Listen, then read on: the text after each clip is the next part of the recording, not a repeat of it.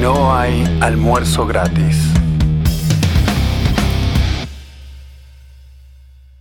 Hola, hola gente, bienvenidos a un nuevo episodio de No hay almuerzo gratis. Hoy, primero, primero, antes que nada, una noticia. Supongo que vas a tomar a mucha gente por sorpresa. Quizás va a entristecer a más de uno. Leandro, ¿lo ubican a Leandro, el hombre de las micronaciones? No va a participar más en No hay almuerzo gratis. Es por cuestiones personales, no vamos a comentar acá. Lo único que voy a decir es que lo vamos a extrañar Lo vamos a extrañar mucho. a él y a sus personajes. Sí. Creo que hablo en nombre de todos. Sí, Luis Sí, estaba sintiendo. Totalmente. Dicho esto, tenemos para compensar acá una buena noticia. Está con nosotros Ian, aquí mismo, en el estudio. Gracias, Ian, gracias por tu tiempo. Sabemos que venís porque te damos de comer, pero de todas maneras, Me descubrieron. igual te venís hasta acá y te, te arriesgás a que te agarre Omicron en el camino. Eso no es poco, ¿eh? Tremendo. Sí, sí. Es una tarea de alto riesgo. ¿Cómo andas, Luis? ¿Todo bien? Ah, Luis, eso. No, todo, todo buenísimo. Aquí con un nuevo corte de pelo. Ahora tengo el, el- el cabello corto. Para los que no habían visto, yo tenía el cabello bastante largo. Y bueno, la única desventaja es que ahora han bajado mis ingresos. Ya cuando voy por la calle, la gente no me da dinero por extrañas razones. Pero me ya siento bien. ya con no mi pareces nuevo un look. homeless. Sí, pero me siento bien con mi nuevo look. Todos, todos tus televidentes contentos. El club de fans de, de Luis eh, está dividido, ¿eh? Jan, ¿sabes qué? Nunca nos dijiste, me parece, o sí nos dijiste. ¿Cómo fue que abandonaste el estatismo? Recordame, por ahí, por esto ya lo hablamos, no estoy seguro, pero eh, Yo, eh, esto lo hablamos un poquito la primera vez, pero si querés, intento como buscarle vuelta distinta, autoanálisis desde otro punto de vista. Claro, me auto. Recostate en el diván. es, lo que le preguntamos a todos y yo no estaba seguro de si habíamos hablado de esto con vos. ¿Sí? Y, y, y- Ian tiene que comenzar diciendo en el capítulo anterior. El capítulo anterior. Vamos a hacer un, un link en la descripción. Suena- ¿Viste esos grupos que, de tipos que están intentando o que ya lograron salir de una secta? ¿no? Cada uno tiene su historia. Vos, ¿cómo, cómo empezaste vos a despertar? Sí, a ver, en, en mi familia no, no había un libro liberal en la biblioteca ni de casualidad. En, su, en cambio, en su lugar había un cuadro del Che Guevara. Ajá. Así que, sí, sí. Nada que ver. Yo creo que lo, lo único que puedo decir que me, me atinó para ahí, si querés verlo desde la infancia, es el hecho de que me gustaba y me, y me daba mucho para que vea El Señor de los Anillos. Que tiene un trasfondo, digamos, o sea, el- en general, en, en la- en las series o en las películas, es, los buenos tienen que conseguir un arma súper poderosa para matar a un malo súper poderoso. Acá es distinto. Acá es. Hay que destruir Mm, el arma súper claro, poderosa claro, sí, sí, porque sí, sí. el poder que te presenta no te- o sea, Mm. te va a controlar a vos. O sea, inclusive Claro. muchos de los personajes lo niegan. eh, Ahora, esto, perdón, niegan esto abona la tesis de la semana pasada de Lucas que decía que acá hay algo medio innato, porque a ver, ¿cuánta, gen- cuántas de las personas que vieron, y son millones y millones de Digo, que personas leyeron vieron los se- libros de Tolkien. Sí, que leyeron que vieron El Señor de los Anillos sacaron esa conclusión? Sí, sí, sí. No, hay, hay mu- tiene mucho, muchos detalles. Inclusive lo mismo en, en la comarca. eh, es un lugar. Pero alguien te lo hizo notar, la persona que te dijo, veamos esta película. Te- No, no, no. Esto fue... Wow. No, ni de cerca. Inclusive me marcaban, mirá que bien Mordor con el ejército de clones. ¿entendés? Claro, que son todos, todos los orcos iguales. Este, claro, o sea, me, me, me decían, mirá ¿Estás cómo- hablando qué serio? atractivo el malo, mirá qué atractivo el malo exactamente. Y no, Qué loco. mirá qué bien que conviven los hobbits en la comarca sin un estado y con propiedad privada. Ajá. Eh, Sí, por supuesto. Pero bueno, a uno le... le- le- O sea, está, está bien, está bien. En, nunca- parte, en parte nu- viene eso. Después yo fui muy, si querés, cool inquieto. Eh, todo era. nu- nunca me gustó la bajada de línea. Lo odio la bajada de línea. Entonces, ya en el colegio estatal, viste, te quieren hacer la bajada de línea y yo me pongo de la vereda enfrente automáticamente. Eh, y ya eso me pone en, en un estado de que O sea, si te querés oponer, Sí, tenés que previamente, o sea, tenés que sí, sí. esforzarte para saber algo que el profesor no sabe sí. para poderle apretar con algo después. O sea, si querés debatirle, Menos mal que tu profesor era que- estatista, porque si no. Por lo menos te ponen en estaríamos- estado de alerta. Por Claro, lo menos. Y exactamente. después O sea, ya. te tienen- sí, sí, sí, sí, exactamente. Y, y Hay después, otros bueno, que no, encontré, hay otros encontré que- una entrevista de Rand. Y ahí ya te Eh, me interesó. Sí, no, ahí ya, ahí ya entras directamente. Eh, O sea que sos también un, un producto de internet, por decirlo de alguna manera. Sí, sí, sí, totalmente. Encontré una, una entrevista eh, Rand con Mike Wallace. Sí, sí, sí. Viejísima, famosa. en blanco Sí. y negro. Sí, sí. Sí. Bueno, y dije, eh, Esta vieja tiene razón. claro, la hija tiene razón. Pero igual hay una parte, eh, o no me acuerdo si era en esta u otra, porque seguí investigando. eh, y la que dice, no, bueno, pero en seguridad y justicia, viste, como que bueno. como Claro, que- sí, O sea, hasta entonces es Sí. el más La- malo y de sí. repente, bueno, acá capaz que no. Y- Solamente la puntita. Exacta- exactamente. Entonces, entonces me- eso, eso también, viste. Te, te- y este- Te hace ¿por qué- ruido. ¿Por qué justo? Claro, te hace ruido, exactamente. O sea, o cerramos al 100, porque siempre 10 para el peso, no. O sea, cerramos Mm. Vamos el a, paquete. vamos a extirpar. Si hay que operar, hay que operar. O Exactamente, sí, no vamos a dejar un poquito. Eh, entonces, sigue investigando, Puerta de Soto, eh, Hoppe, Rothbard, todo el abanico. Y cuando terminás de leer eh, Dinero, Crédito Bancario y Ciclos Económicos de Jesús Puerta de Soto, decís, bueno, qué lindo el patrón ahora. Mm. y bueno, y, y- ahora te quedas como... Qué, Claro. qué lindo el patrón se- oro mientras duró. Claro, Claro. qué lindo, che. Bueno, ¿y cómo hago para usar el patrón oro hoy, no? Claro. Ahí pasás a, a, a cripto, indudablemente pasás a Bitcoin.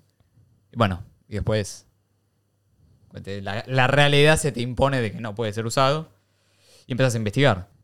Y después por cripto. O sea, O sea, este- cripto como el este- camino más corto. Sí, o sea, para llegar- El, el hambre que yo tenía era, me, interesaba sobre todo la parte monetaria y bla, bla, bla. Entonces, el hambre que te genera es, bueno, quiero el mecanismo para, o sea, ¿cu- cu- ¿cuál es mi espada? ¿Me entendés? Ah. ¿Qué, qué me toca para este- poder hacer algo en el mundo real? Muy- Sí. Muy lindo el libro. Y en el mundo real, ¿cómo resolvemos Sí. mis- los problemas diarios de la gente? Eh, entonces empezás a buscar cripto hasta que llegas a BCH.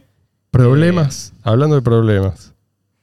Problemas como cuáles, Mariana, porque hoy tenemos una, noticia que una tengo noticia que fortalece a BCH. Si con esto no Cosa te de todos los días. Para, digámoslo, esto es lo que sí. salió en el diario por No, alguna ya sé, razón. obvio, pero si con este tipo de noticias no te haces mínimamente enemigo del Estado y de ahí en más seguís ese camino, yo no sé ya qué, qué decirte, porque la verdad. El título de la noticia es Cuatro personas demoradas en Argentina por llevar mucho dinero, entre comillas, en el auto. Tenían dinero en efectivo, ¿sí? Un millón de pesos argentinos en efectivo en el auto. Bueno, lo que dice la noticia básicamente es que hay un abogado que declara que esto no es un delito, eh, ojo, no es delito, tranquilos, pero que la justicia lo toma como una irregularidad porque cuando encontrás semejante cantidad de dinero, supuestamente, tenés que... ¿A cuánto equivale? La, espera, espera, la gente tiene que, o sea, ellos tienen que este, saber cómo justifica esa gente que tiene ese dinero, ¿no? Por supuesto, bueno.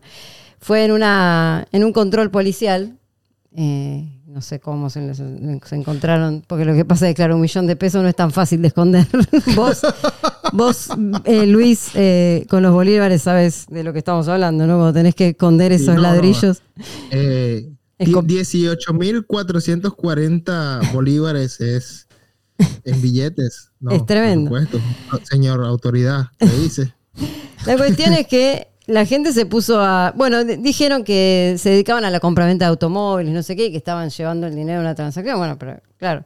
Este, la gente se puso a hacer cuentas, y acá en la nota también hicieron cuentas, y el equivalente en dólares de este millón de pesos son, a cotización actual, 4.694 dólares.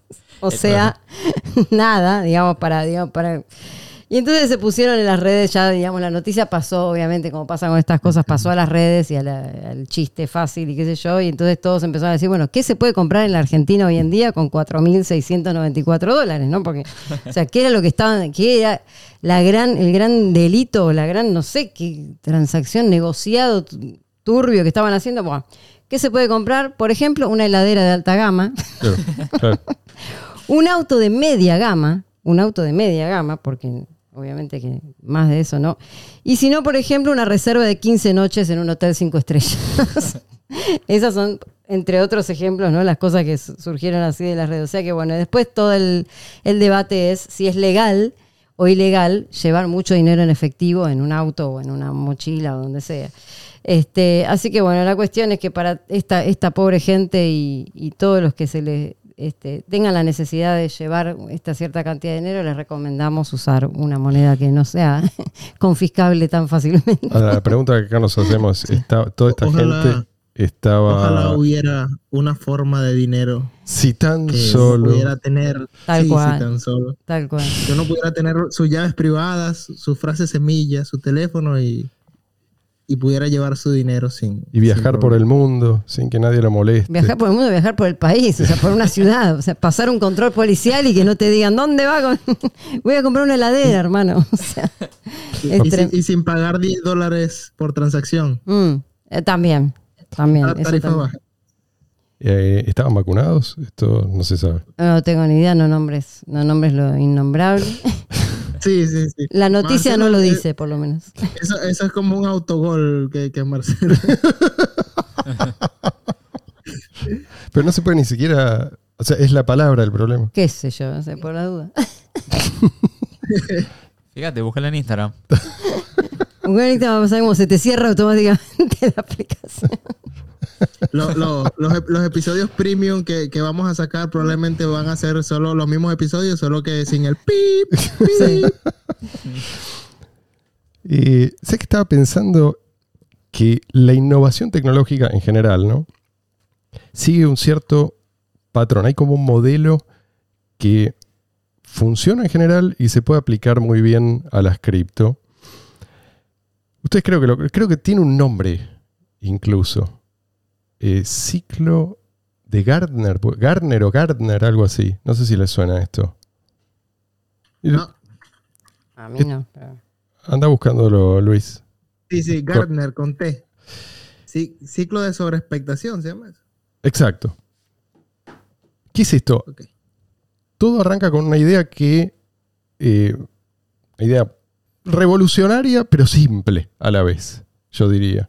¿no? Por ejemplo, efectivo electrónico P2P, ¿sí? con prueba de trabajo como, eh, digamos, mecanismo de consenso, eh, como mecanismo para proveer seguridad. Todo este, el sistema de incentivos ideado por Satoshi que, eh, digamos, garantiza el funcionamiento en ausencia de, un centro rector. Es, no es simple el desafío que encaró Satoshi, pero sí la idea. La idea sí es simple.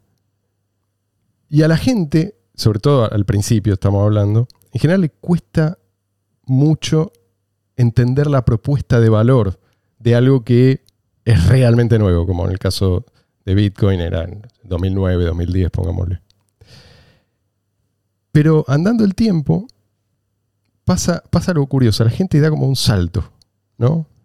De golpe, sin haber entendido de qué se trataba realmente la innovación, ¿no? para qué sirve, cuál es realmente la novedad, todos quieren pasar a lo que sigue. Entonces llega esta nueva etapa que es como de gran proliferación de proyectos que tratan de montarse todos sobre la misma ola. Todo sobre blockchain. Claro, subamos toda la blockchain. Toda la blockchain. La ICO Claro, bueno, por ejemplo, 2017 fue. Ese fue- ese fue otra ola. En, en el metaverso. el metaverso. bueno, eso está por verse en qué se va a transformar, pero digo, la mayoría de estos proyectos son, digamos que son puro bombo. Está más pensado el aspecto de- del, marketing, de- del marketing, ¿no? Es decir, cómo lo vamos a presentar, qué palabras de moda vamos a usar, que el, el proyecto en sí. Sí, sí, cuando se puso de moda la palabra blockchain, todo, Claro. todo lo que surgía nuevo, cualquier pavada, era blockchain algo. Entonces, bueno, ya. Después el marketing te va jugando en contra, porque si todo es blockchain, digamos que. Claro, por, eso, por eso es un ciclo esto. Es, lo que tienen en común todos estos proyectos es que todos pretenden ir más allá, pero mucho más allá de... De lo, de lo, sí, de lo realista. Como, como las personas que dicen que blockchain soluciona la corrupción de los estados y las ONG. y todo. Exacto. Justamente. Por ejemplo, ¿no? O sea, sin haber entendido por qué el proyecto original de Satoshi es eh, realmente revolucionario, pasan a considerarlo algo ya superado. O sea, mirá todo lo que vos podés hacer con esto, es el, es el mensaje. Y esto por ahí no es seguro, no es descentralizado, eh, por supuesto no, no es resistente a la censura, eh, y, y muchas veces ni siquiera tiene ni pie ni cabeza. Eso es lo que te iba a decir. Muchas veces no es necesario hacer pasar ciertas cosas por blockchain, pero viste, bueno, robótica más blockchain, como que Claro. como, no, un combo O sea, que puede llegar a sí sí. ser re prometedor, ¿no? Y vos decís, pero ¿para qué? Si robótica ya está bueno en sí mismo, pero bueno, viste cuando.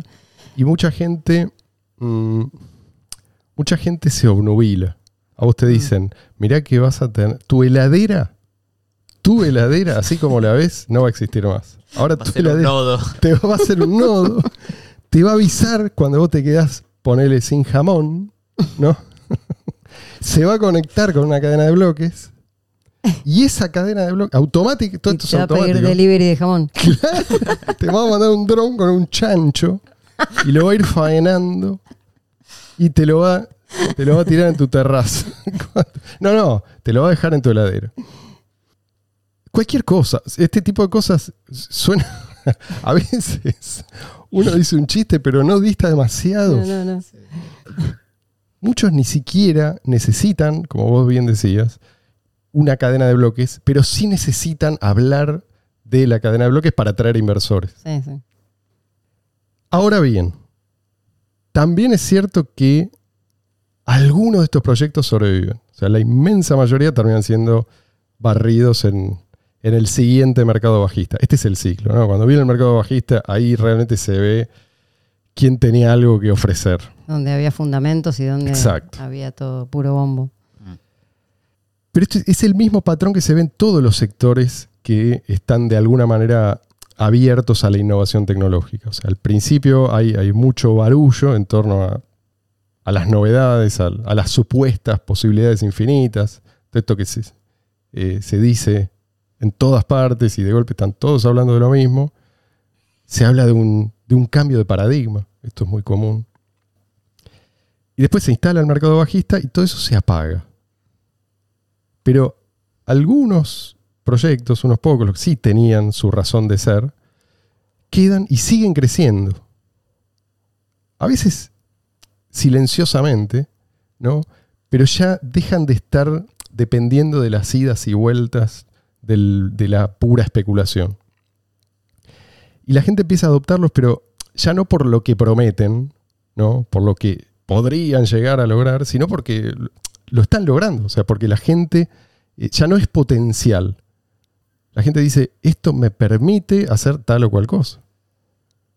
Yo creo que DeFi, y yo lo digo como ex escéptico, yo al principio lo tomaba con pinzas, pero creo que DeFi, finanzas descentralizadas, entra en esa categoría, ¿no? Ah, hubo una etapa durante la cual esto era puro hype, o parecía, no se sabía si realmente iba a terminar ofreciendo lo que prometía. Pero está pasando ya la prueba del tiempo, digamos. Sí, la prueba del tiempo y además hay mucha gente que realmente lo usa. Lo usa porque lo precisa y lo usa... A ver, ahora va- vamos a hablar, ahora vamos a hablar, ya que lo tenemos a Ian, eh, vamos a hablar concretamente de esto. ¿Para qué se usa? Yo lo que veo dentro de DeFi, una tendencia interesante, Por las dudas, para el que no sabe o no escuchó algún otro episodio anterior, DeFi, explica lo que es. sí, ya dije, finanzas descentralizadas. Mm, perdón. Sobre la blockchain. Blockchain, Marian, blockchain. Finanzas más blockchain. Claro. Hay, hay como una tendencia, es otra, otra cosa que yo no vi venir, esta tendencia a la interoperabilidad, ¿no? Distintas cadenas de bloques operando, pero no aisladas. Entonces uno puede usar una moneda envuelta en un token, ponele, que se mueve en otra red, estas cosas pasan. Eh, en definitiva, uno termina usando la red que más le conviene. Pero acá hay otro elemento importante. No es solamente la eficiencia de la red o, digamos, las prestaciones que ofrece, sino también la propia utilidad de la moneda que estás usando, o sea, la, la utilidad monetaria de ese token, ¿no? ¿Qué pasa si vos estás contento con, pongámosle, al- algún aspecto de una determinada red que vos usás, pero estás usando una moneda que tiende a depreciarse. ¿no? Por ejemplo, porque es inflacionaria o porque los venture capitalists, que, los, los que fundaron el proyecto y tienen un enorme porcentaje de esos tokens emitidos, deciden dampearlos. Cosa que tarde o temprano siempre pasa. O porque estás usando una moneda que se oxida, por ejemplo. ¿Cómo se llama? Freycoin. Freycoin, Freycoin. Eh, ¿Vos sabés si está en DeFi, Freycoin? Esperemos que no. Queremos un par. Esto- tango, tango Freycoin.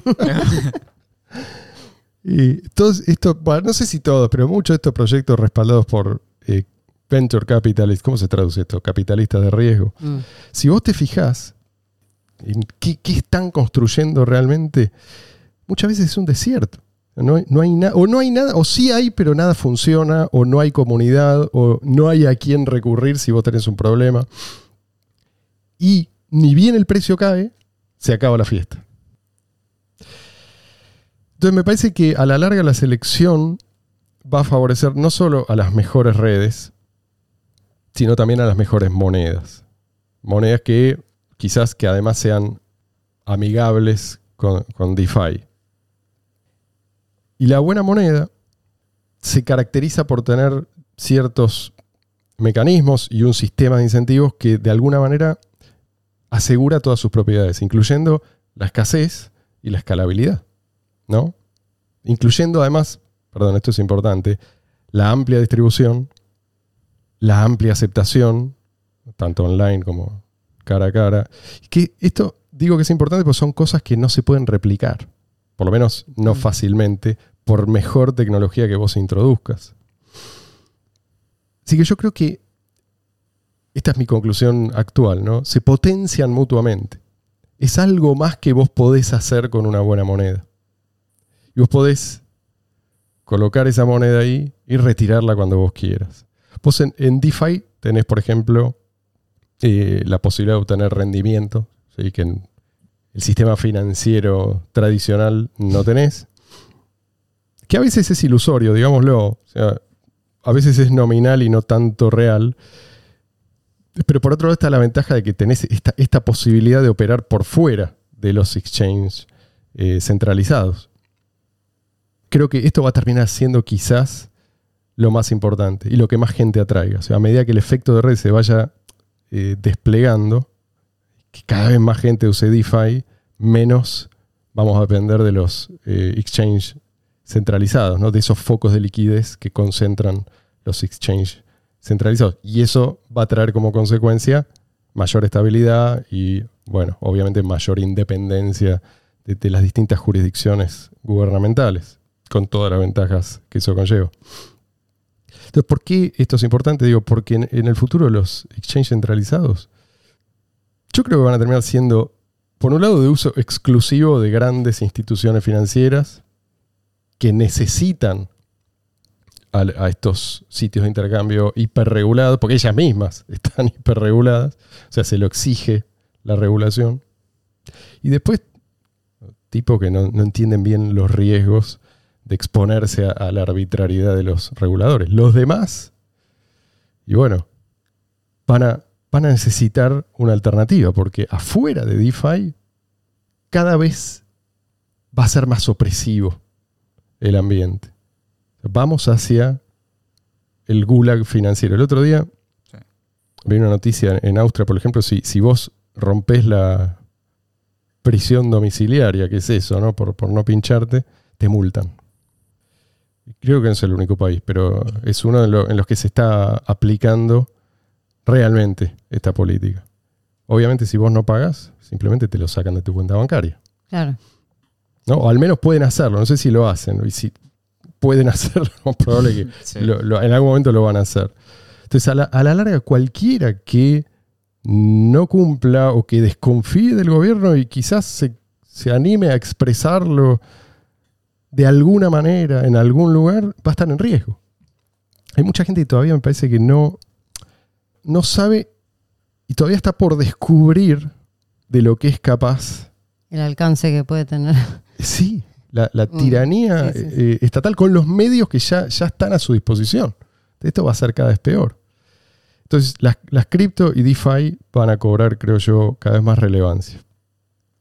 Sí, sí, yo creo que inclusive esto lo hablamos en un capítulo, que hablamos de, del tema de que se acaba el dinero en efectivo, Eh, la, la represión financiera, y por ejemplo les voy a traer una, una novedad que escuché, resulta que George Soros está proponiendo algo, pero quiero que, que- quiero para que se vea el contraste entre esto y el sistema financiero paralelo que se está construyendo en DeFi, digamos.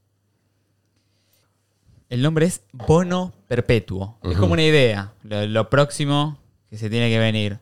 Dice, como su nombre indica, el monto principal de un bono perpetuo nunca tiene que ser reembolsado. Solo se debe hacer frente a los pagos anuales de intereses. Un bono de un billón, en español, de euros costaría 5 millones de euros al año, asumiendo una tasa de interés del 0,5%. Esto supone un coste-beneficio increíblemente bajo de 1 sobre 200. ¿Y esto por qué se lo pueden dar? Y porque hay represión financiera. Porque los bancos centrales pueden hacer lo que quieren, entonces te bajan tanto los tipos de interés que aparecen estos delirios. El que te pido un billón y te voy devolviendo eh, de a 5 mil millones por año.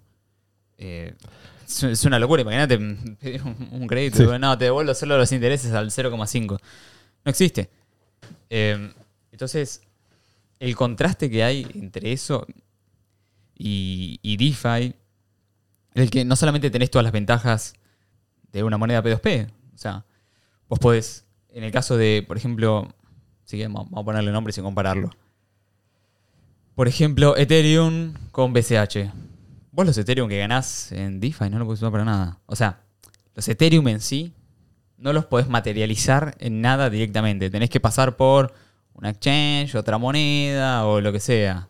O sí, capaz una casa te puedes comprar en algún lugar que te acepten. Y ni hablar del tema de las tarifas. ¿no? Sí, ni, ni hablar Sin de tocar ese tema. Pero no lo podés. El tema. Exactamente, no lo puedes materializar, no lo puedes transformar en un bien y servicio. O sea, se pierde esta coordinación como medio de intercambio indirecto.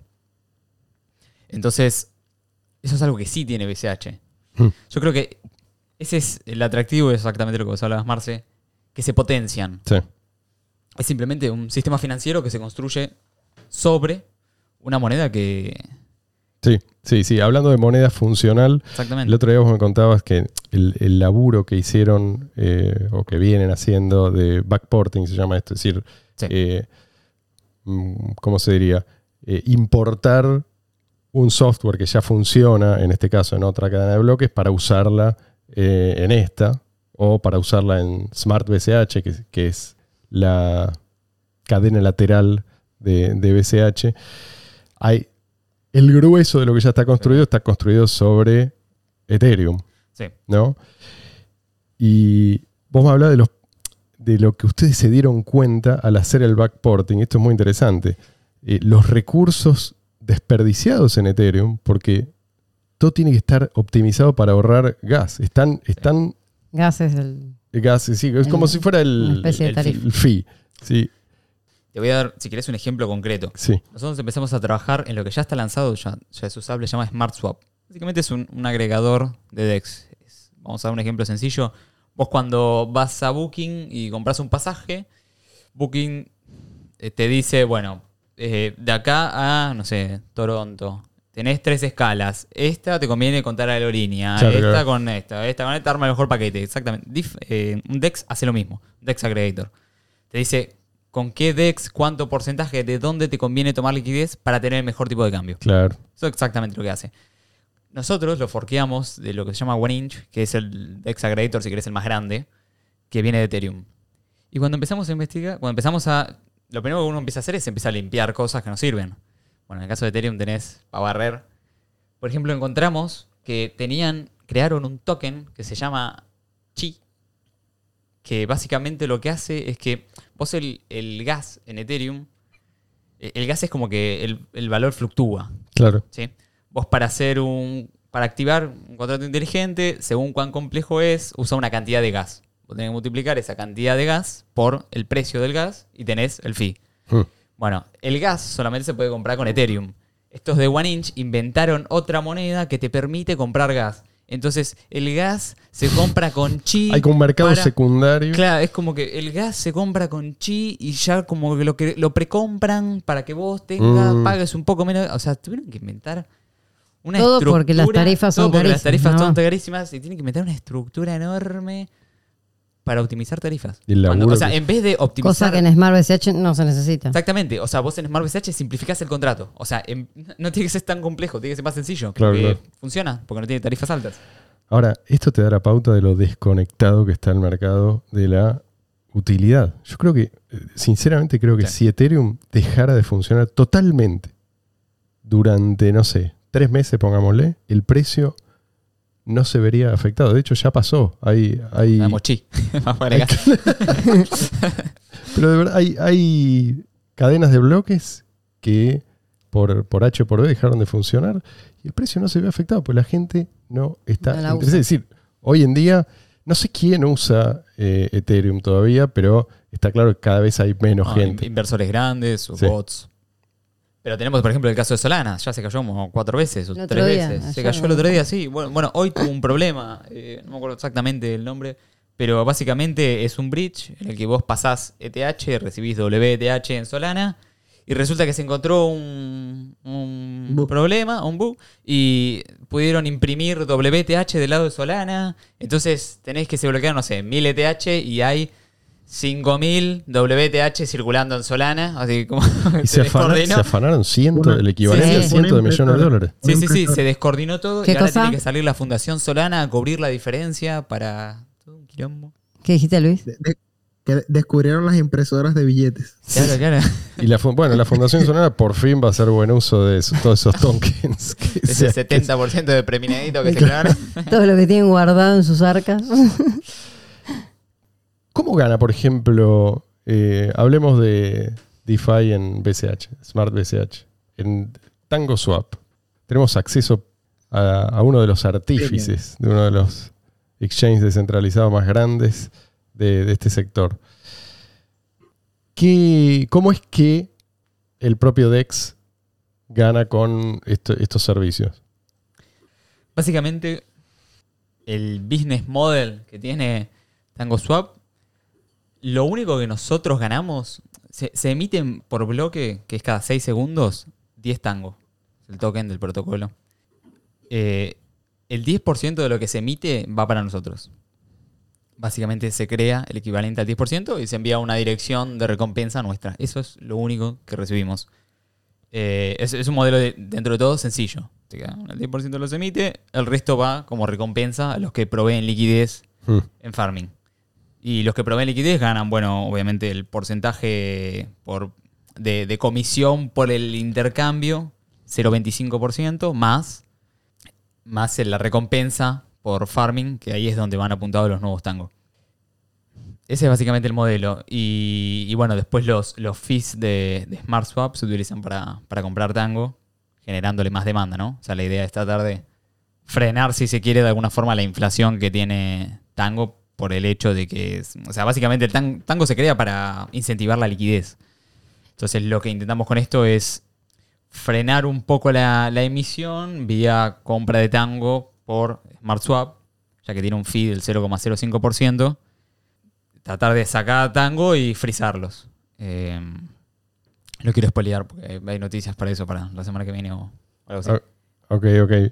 Y, y justamente te iba a preguntar, y por ahí no querés spoilear nada, pero eh, ¿qué, qué otras cosas eh, se vienen? Bueno, de las cosas que se vienen próximas, una es eh, tratar de mejorar el, el incentivo a los liquidity providers. No, no quiero, no quiero spoilear. Eh, Si no puedo decir, no hable. no, no, queremos no, no revelar el mapa de ruta por una cuestión de que no se nos adelanten. Eh, Hay mucha competencia, por lo que Sí, sabemos. Vos que estás en el todo. mundillo ese, están todos los decks. sí, sí, es todo muy competitivo. Eso tiene está bueno y, o sea, en definitiva está bueno porque los incentiva a ustedes a, Sí, esto, esto sacar es como todos el los mercado proyectos. chino de celulares. Sacaste un lente para la cámara, ya lo tienen todo y te lo copiaron todos. Bueno, esto es exactamente igual. Claro. Sacás algo y todos se copian, lo cual está bueno porque Sí, todo, sí. todo Por eso mejora, digo, o sea. pero al mismo tiempo, viste, el- el- la empresa que lo hizo no quiere que no salga. eh, No quiere revelar nada hasta no quiere no- revelar nada hasta que salga por una cuestión de Sí, sí. De y- no te lo copien, no se adelanten, aunque sea. o por lo menos enlentecer ese proceso un poco. Exactamente. Eh, y bueno, en general todos los, los protocolos eh, tienen distintos modelos de intereses. Eh, muchos lo que hacen, por ejemplo, es, por ejemplo, en el caso de Uniswap, lo que se hizo fue se repartió tokens Uni a todos los que alguna vez usaron el protocolo. Ahí no hay farming, hay solamente recompensa por, por swaps. Eh, otra parte grande fue para los desarrolladores. Es como que se preminó todo y se repartió. Y parte va para desarrolladores, parte para inversores, parte para y le tiraron a la comunidad un porcentaje. Em, después tenés otros, por ejemplo, Compound, que es una de las una de los protocolos que salió de las ICO de 2017. Entre tanta, Sí, entre tanta basura. entre tanta basura quedó un protocolo enorme Sí. como, como Compound. Eh, básicamente ellos crean este token comp como recompensa para lending, o sea, además de ganar por hacer lending un porcentaje, ganabas un porcentaje en comp como, como incentivo. Y después, bueno, parte se lo quedan desarrolladores, parte de Venture Capital, o quienes sean. Pero sí, todos en general suelen tener su token por una cuestión de que tenés que generar algún tipo de incentivo. O sea, dejás que, que los que las comisiones por, por intercambios o todas esas cosas se las dejas a los que proveen liquidez y vos te quedás con parte de la emisión de los tokens. Esto es siempre en general lo que se, lo que se maneja. Tengo una pregunta. Esto por ahí no tenés ni idea, pero, pero si sabes, si sabes algo, por poco que sea, ya sabes más que yo. Atomic Swaps. Sí. ¿Esto es algo que ya se puede hacer? ¿Se va a poder hacer?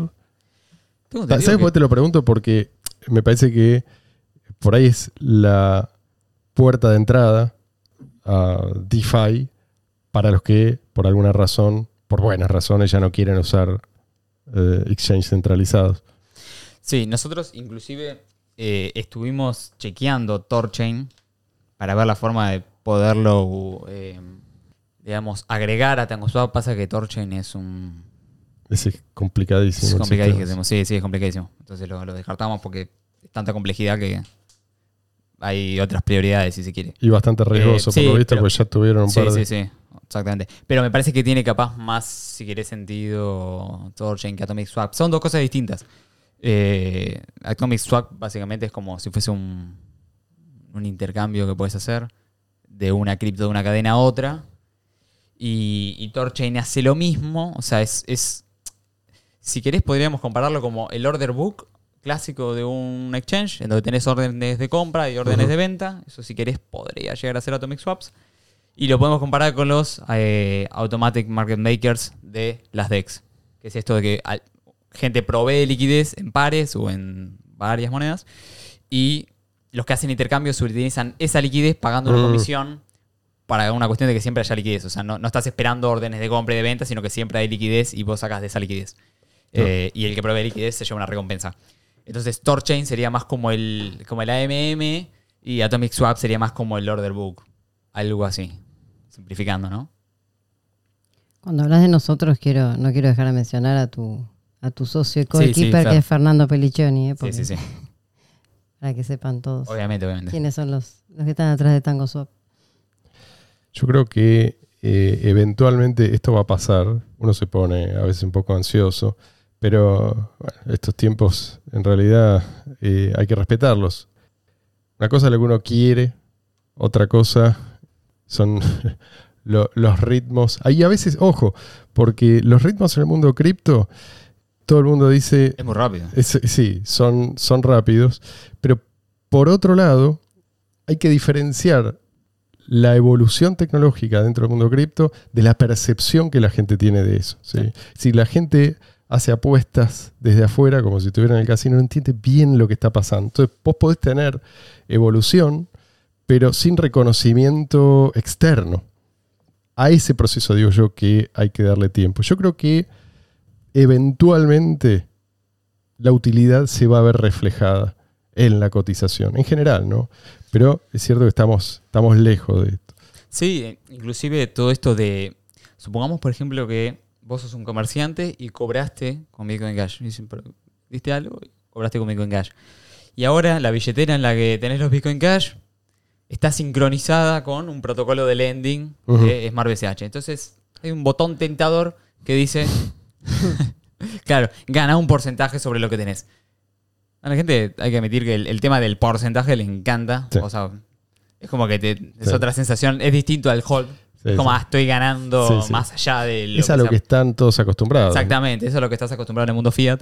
Entonces, eso tal vez puede servir como disparador para que la gente, una vez que Mm. cobra eh, algo con BCH, aunque no entienda mucho de BCH, le diga, ah, lo guardo porque le saco interés. Entonces, Mm. ¿se entiende? Y después tal vez va a otro lugar, el mismo dueño, y ve que puede pagar con BCH. Y dice, ah, bueno, y si uso lo que gané, entonces puedo pagar. Y lo mantenés dentro y no haces que vaya corriendo. ¿Y esto cómo lo cambio? Mm. Si le presentás un botón de invertir antes de un botón Claro. de quiero. Quiero- Un, un botón de obtener rendimientos antes de un botón de dónde vendo, Sí, sí, sí. sí, eh, probablemente se quede con la primero. Entonces, eso, bueno, lo mismo gente va a tal vez poder vivir de, de los intereses. Entonces, Mm. se está generando todo, toda una capa arriba financiera eh, increíble. No, es- muy interesante, muy interesante lo que está pasando. Pero por otro lado pasa esto, ¿no? Que los, muchos de los proyectos, digamos los peores, ¿no? Los más centralizados, los más parecidos a esquemas Ponzi o, o algún otro tipo de estafa, Sí. eh, e incluso los que peor funcionan, o sea, los más lentos, los más antieconómicos, los que están basados en modelos eh, erróneos, eh, y- erróneos por insostenibles, ¿no? Modelos que los hacen vulnerables a, a más largo plazo. Muchos de estos siguen ahí arriba, Sí. ¿no? O sea, aunque es cierto que cada vez dominan menos, siguen ahí arriba. Entonces, sí, Criptolandia, es cierto, eh, sigue siendo un circo, pero esconde algunas joyitas, empezando por el propio proyecto de Satoshi Nakamoto, ¿no? Y lo que el propio proyecto de Satoshi Nakamoto, hoy llamado Bitcoin Cash, lo que aguantó es increíble. O No solo aguantó, evolucionó. sí, sí, sí, sí, sí, sí, No retrocede. sí. Caminará más lento, más rápido, pero. Sí, pero para evolucionar Siempre tenés que para adelante. existir primero. Sí, sí, exactamente. Sí, sí, sí. sí. Nosotros ya, ya dedicamos un programa entero a los sucesivos ataques. Eh, pero digo, Existir y resistir. existir y resistir. Pero es, es increíble también que tanta gente siga ignorando esa historia. ¿No? Porque al fin y al cabo es gracias a los aciertos de Satoshi Nakamoto eh, bueno, y a la gente que se plantó para defender eh, y continuar con su proyecto, que el mundo entero tiene un, un backup. O sea, la Sí. próxima gran crisis, no sé cuándo va a llegar, pero va a llegar y va a ser de proporciones bíblicas. Y la respuesta... Van a ser default de bonos perpetuos, pagados con bonos perpetuos, pagados con bonos perpetuos. Una cosa así, o sea. Y, y además, cada vez más, más opresión, cada vez menos libertad económica. La diferencia es que esta vez vamos a tener un refugio. O sea, la gente va a poder escapar fácilmente del gulag financiero. Y ahí sí que la gente ya no va a tener, no va a estar tan interesado, ni siquiera va a tener tiempo para el casino. ¿no? Ahí sí yo creo que los fundamentos van a ser protagonistas y vamos a entrar en esa nueva etapa del ciclo de Gardner, si es que se y llama así. lo fundamental es tener una moneda que sea escalable, porque cuando todo el mundo empiece a huir, este, a donde, a donde llegue, tiene que ser un lugar que resista la, la cantidad de gente. Si no, sea, imagínate con la congestión hoy en día que tienen las redes tanto de Bitcoin BTC como de Ethereum. Si la gente sale, de- o sea, si se viene una otra crisis tipo 2008, ese- esa onda, y toda la gente quiere pasar, ahí van a quedar todos atrapados, ¿no? Y una crisis tipo 29 o peor. Bueno, ni hablar. ni hablar, pero necesitas una, una red que soporte, que, que pueda dar la bienvenida a toda esa gente. Sí, sí, y que no pase, por ejemplo, vamos a tomar el caso de Polygon. Polygon es una red, creo que tiene eh, cinco validadores, una cosa así. Hipercentralizada. Está por protocolo, creo que tiene cinco o tres validadores, una, una cosa así. Eh, y básicamente preminaron el 30%, 40%, el número que sea. Y lo que hacen es ve- venden tokens y le pagan, por ejemplo, 250 millones de dólares a AVE para que mueva su protocolo a Polygon también. Si todo el mundo va corriendo a una moneda preminada, todos van a salir estafados.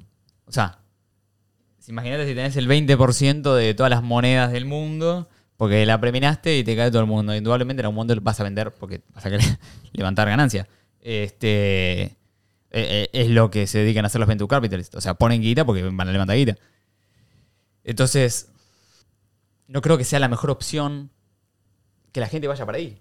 O sea, que vaya a protocolos como Polygon o Cobalache, donde Sí. se preminó el 50% en el primer bloque. O sea, Claro, lo pero esto vos lo podés decir ahora y lo podés decir a los gritos y No, de, no, poco, no. de poco va a servir. Estas son cosas que eh, mucha gente tiene que experimentar en carne propia. ¿sí? Recién ahí van a eh, entender y, y van a buscar alternativas cuando realmente la, la precisen. Y para entonces vos le vas a poder decir, pero bueno, yo te dije, tampoco se van a acordar de eso. No, Lamento decirte. No, pero cuando, cuando sean dampeados por algo preminado, ahí se van a acordar. Porque si salís corriendo de, de Fiat y entras a algo Fiat sobre blockchain, Exacto, vas a salir igual de empomado que en Fiat. Solo que sobre blockchain. exactamente. Luis, Bueno, hay algo que anoté desde el principio, ¿no? ¿Sabes que me, me, me llamó mucho la atención la analogía que hizo Ian con El Señor de los Anillos? Nunca lo había visto de esa, de esa forma. Y me llamó la atención que justamente esa persona, que era la, la única capaz, la única lo suficientemente buena para no corromperse con el anillo, al final termina incluso sucumbiendo a eso, ¿no? Entonces, me quedé con esto anotado y quería decirlo. Y en este caso, ¿cuál sería la analogía? Ahí me perdí. Que incluso la, la persona más buena con el, con el, con el poder Sí, sí, sí, sí. eventualmente termina. Sí, sí. Sí, y por otra parte, ponele que no. La, la concentración. Esa persona no es eterna. ¿No? Es decir, en algún momento ese anillo va a pasar eh, a manos de otro, aunque sea esa persona un santo absolutamente incorruptible. Ese anillo no tiene que existir. El Ese es el. próximo que lo tenga por ahí puede hacer desastre. Exacto. Sí.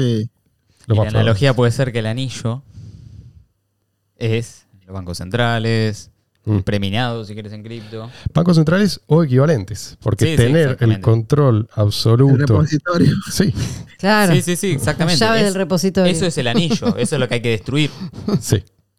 Tal cual. Exactamente. Y con ese mensaje los dejamos. Gracias a todos. Gracias por seguir con nosotros.